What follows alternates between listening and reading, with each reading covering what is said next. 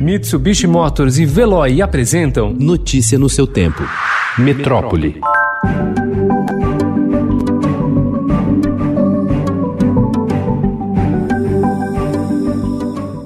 Os crimes violentos caíram em 99 dos 139 municípios paulistas analisados pelo Índice de Exposição à Criminalidade Violenta. O índice, elaborado pelo Instituto Sul da Paz, com base nos registros de roubos, estupros e homicídios em cidades com mais de 50 mil habitantes, teve redução de 11% no primeiro semestre deste ano, ante o mesmo período de 2019. As medidas restritivas e o isolamento social, adotados em razão da pandemia do novo coronavírus, deixaram as ruas das cidades vazias em boa parte do primeiro semestre deste ano. Com menos gente exposta, assaltos a pedestres, residências e comércios caíram, puxando a redução do índice.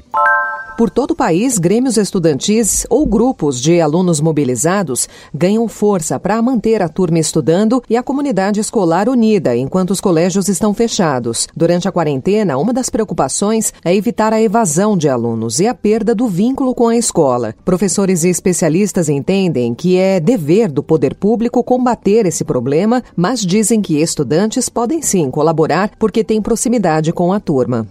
Havia uma solicitação dos eventos culturais, e aí inclui shows, eventos em céu aberto em céu fechado, teatros, não foi aprovado agora, não foi permitido, liberado pelo comitê científico. Prevista para ontem, a reabertura de cinemas, teatros e casas de eventos no Rio de Janeiro foi adiada pela Prefeitura por 15 dias. A fase 6, a última do processo de reabertura, estava prevista originalmente para começar ontem. Crivella afirmou que os indicadores de Covid-19 no Rio estão sob controle e de acordo com o que era previsto para este momento da epidemia, mas que mesmo assim o Comitê Científico da Prefeitura decidiu manter as restrições. Segundo o último boletim, o Rio tem 194.279 casos de Covid e 14.562 mortes acumuladas.